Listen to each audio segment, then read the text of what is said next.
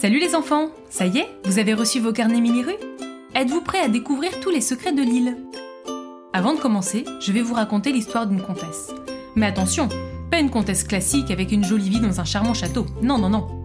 Une histoire de comtesse qui gouvernait l'île et ses environs il y a très longtemps. Elle a tant marqué la ville qu'aujourd'hui l'hôpital des enfants de la ville de Lille porte son nom en son honneur. L'hôpital Jeanne de Flandre. Êtes-vous prêts à découvrir son histoire? Oh, attends que tu puisses bien imaginer Jeanne, il faut d'abord que je te parle un peu du Moyen Âge. Sais-tu ce que c'est? C'est comme ça qu'on appelle une période de notre histoire à nous, les humains. En premier, il y a eu la préhistoire, avec les premiers hommes habillés avec des peaux de bêtes et l'invention du feu. Les dinosaures avaient déjà disparu depuis très longtemps. Ensuite, c'est l'Antiquité, l'époque des Romains et des Gaulois, comme dans Astérix. Et après, c'est le Moyen Âge, le temps des chevaliers, des armures, des châteaux forts, des ponts-levis, de Clovis et de Charlemagne. C'est une longue période qui a duré près de 1000 ans. L'histoire de Jeanne se passe dans les années 1200, vers la fin du Moyen Âge. Il y a donc plus de 800 ans, quand il n'y avait ni voiture, ni électricité, et même pas de fourchette. Bref, revenons à Jeanne. Il était une fois un comte et une comtesse qui s'appelaient Baudouin et Marie. Ils régnaient sur deux territoires qui s'appelaient la Flandre et le Hainaut, situés au nord de ce qui deviendrait ensuite la France comme tu la connais aujourd'hui. Sur ce territoire, il y avait la ville de Lille. Quelques années après leur mariage, ils eurent une petite fille qu'ils appelèrent Jeanne. Et ensuite, une seconde petite fille qui s'appelait Marguerite arriva dans leur famille. Quelques mois après, alors que Jeanne avait environ 8 ans, son papa partit pour un grand voyage pour conquérir de nouveaux territoires, ce qui était très courant à l'époque. C'était un grand chevalier, il gagna plusieurs batailles, dont une à Constantinople dont il devint empereur en récompense. Constantinople, c'est l'ancien nom d'Istanbul, en Turquie. Tu imagines comme c'était loin de l'île, à une époque où il n'y avait pas d'avion, et on se déplaçait surtout à pied Aujourd'hui, en marchant tous les jours pendant dix heures, il faudrait plus de deux mois pour y aller. Marie, sa femme, voulut partir le rejoindre au bout d'un moment, parce que ça faisait vraiment longtemps qu'elle ne l'avait pas vu. Pauvre Jeanne, déjà que son père était parti depuis des années, sa mère prenait elle aussi la route. Heureusement qu'elle restait avec sa petite sœur Marguerite pendant ce temps-là. Au bout de plusieurs mois d'absence de leur maman, elles reçurent un jour une bien triste nouvelle. Elle était morte en chemin vers leur père, à des kilomètres et des kilomètres de chez elle. À l'époque, il faut savoir que le moindre microbe pouvait être fatal, car il n'y avait pas de médecin ni de médicaments. À peine remises de leur chagrin, Jeanne et Marguerite apprirent une deuxième mauvaise nouvelle. Leur père venait de perdre une bataille et il était soit emprisonné, soit mort. Personne ne savait exactement, mais en tout cas ce qui était sûr, c'est qu'il ne reviendrait pas vivant. Jeanne et Marguerite se retrouvèrent donc orphelines et furent confiées à leur oncle Philippe qui habitait non loin de là. Mais il faut savoir qu'à l'époque, les filles n'étaient pas considérées comme très intéressantes par les messieurs. Elles ne se battaient pas, elles ne montaient pas à cheval, elles devaient se préparer, juste être de bonnes épouses et avoir des enfants. Alors leur oncle décida de les confier à quelqu'un d'autre, parce que la barbe, après tout, c'était beaucoup de travail pour pas grand-chose. Il y avait bien une personne qui s'intéressait de près au sort des deux jeunes filles. C'était le roi de France. Sais-tu pourquoi? Pour organiser leur mariage quand elles seraient plus grandes, avec quelqu'un qu'il pourrait choisir lui-même, avec qui il s'entendrait bien et avec qui il pourrait sûrement négocier de l'argent ou des terres en échange de son accord. Et oui, tu l'as compris. Comme Jeanne et Marguerite étaient orphelines et que Jeanne était l'aînée, c'est à elle que revenait le comté des Flandres et la ville de Lille. Donc en se mariant, le futur marié remportait la responsabilité d'un sacré beau comté. Elles partirent donc à Paris, vivre avec le roi Philippe Auguste dans le palais de l'île de la Cité. À l'époque, l'île était une petite ville, mais qui avait la chance d'avoir une rivière, la Deule.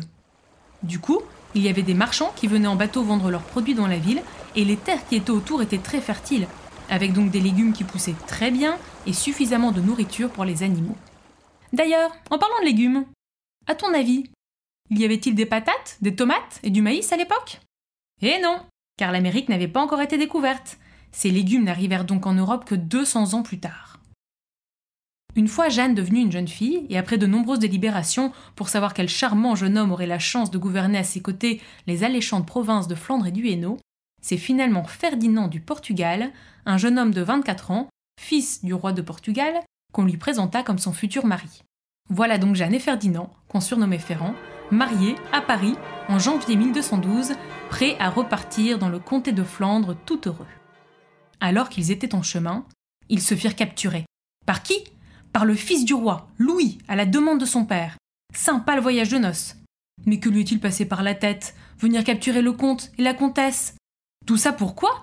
Leur demander une rançon en échange de leur liberté?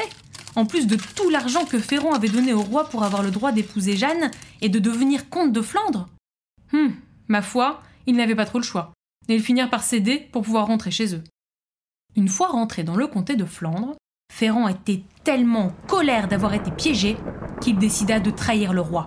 Et il rejoignit le clan du roi d'Angleterre pour se venger de Philippe Auguste et de son malotru de fils kidnappeur. Il y eut alors plusieurs années de guerre opposant Philippe Auguste et son fils Louis au roi d'Angleterre et ses amis. Elle se finit très très mal pour Ferdinand. Il fut capturé, enchaîné, transporté en cage jusqu'à Paris et enfermé dans les cachots du Louvre. Il y resta pendant douze longues années. Jeanne se retrouva alors seule, encore une fois. Et elle décida qu'après tout, elle pouvait très bien s'en sortir ainsi, et elle prit les choses en main pour rendre l'île plus forte. D'abord, elle fit reconstruire les remparts que le roi Philippe Auguste et son fils Louis avaient brûlés. Ensuite, elle mit en place des écluses sur la Deule pour que de plus gros bateaux puissent passer plus facilement et qu'il y ait donc plus de marchands et plus d'argent dans la ville. Elle devint une femme politique très puissante et très aimée des Lillois, à qui elle avait donné beaucoup plus de liberté qu'il n'en avait avant. Jeanne était très généreuse. Alors même que ses voisins de comté n'arrêtaient pas de venir l'attaquer pour essayer de lui prendre des villes, Jeanne faisait tout son possible pour s'occuper de son mieux des habitants de la Flandre et du Hainaut. Figure-toi que même sa sœur Marguerite et son mari attaquèrent la Flandre pour essayer de lui prendre des villes. Jeanne, elle, elle voulait malgré tout cela faire le bien autour d'elle, en aidant les pauvres, les malades, les femmes, et elle fit construire une dizaine de couvents, d'abbayes et d'hospices. Les hospices, c'est ce qui servait d'hôpital à l'époque, où la médecine n'existait pas encore comme on la connaît aujourd'hui, avec des médicaments, des médecins, des instruments pour écouter les poumons, etc. Dans une grande pièce, on alignait des lits comme dans un grand dortoir et on mettait tous les malades ensemble, parfois même dans le même lit quand il n'y avait pas assez de place, et même s'ils n'avaient pas les mêmes maladies. Sympa pour les microbes. On nettoyait les malades, on leur donnait à manger, et on faisait pousser des plantes pour fabriquer des remèdes, un peu comme des tisanes, et il paraît que ce n'avait pas souvent bon goût. La bonne nouvelle, c'est que le plus grand hospice qu'elle fit construire dans son palais existe toujours et qu'on peut même le visiter. Nous allons le découvrir ensemble pendant le deuxième parcours découverte Mille à Lille. Tu verras, c'est génial car il y a encore son blason sur un mur. Tu pourras le reconnaître toi-même. Et on voit très bien le jardin où poussaient les remèdes et la chapelle qui servait aux religieuses qui s'occupaient des malades. C'est devenu un musée que tu pourras visiter. On y voit la cuisine, la cantine, la salle des malades, la pharmacie, et aussi tout un tas de trésors sur l'île que tu vas adorer, comme les immenses clés de l'ancienne porte de la ville. Avant de se quitter pour que tu partes à la découverte de l'île, je vais te raconter une terrible aventure vécue par Jeanne. Un jour, une rumeur commença à courir dans tout le comté. Le comte Baudouin, le père de Jeanne, était vivant. Il aurait réussi à s'enfuir après plus de 20 années de prison et à rentrer jusqu'en Flandre. Ce mystérieux Baudouin, qui disait donc être le père de Jeanne, fit nommer des chevaliers et se conduisait comme un véritable comte. Jeanne, cela lui semblait très louche, ce papa qui revient d'un seul coup après autant de temps et qui pense avant tout à lui prendre ses terres. Alors quand elle apprit qu'il était en train de se mettre d'accord avec le roi d'Angleterre pour attaquer le roi de France, elle le prévint aussitôt et lui demanda de l'aide pour se battre contre cet imposteur. Le roi Louis VIII, le fils de Philippe Auguste, fit venir une de leurs cousines, qui confirma que ce n'était pas du tout le vrai Baudouin. Il l'interrogea à son tour. Le faux Baudouin ne savait même plus quand ni où il avait été fait chevalier et n'avait aucun souvenir de son mariage non plus. Convaincu qu'il s'agissait d'un imposteur, Louis lui donna alors trois jours pour fuir. Le faux Baudouin se réfugia dans une ville où on le croyait et où on était encore prêt à l'aider, à Valenciennes. Mais les habitants retrouvèrent vite la raison et se rallièrent finalement à Jeanne. Il prit alors la fuite et fut rattrapé près de Besançon avant d'être livré à Jeanne, qui le fit pendre aux portes de l'île après l'avoir fait attaquer par des chiens. Oui, Jeanne était super, mais quand même, il fallait pas se moquer d'elle, et à l'époque du Moyen-Âge, les punitions étaient bien pires qu'aujourd'hui. Comme tout cela s'est passé il y a très longtemps, on ne saura sans doute jamais la vérité. Mais il se dit que ce complot a été monté par Marguerite et son mari. Ils auraient promis tout un tas de choses à ce faux Baudouin si, en échange, ils faisaient de leur fils les futurs comtes de Flandre. Comme quoi, les disputes entre frères et sœurs, ce n'est pas nouveau. Jeanne condamna toutes les villes qui avaient soutenu l'imposteur à de grosses amendes.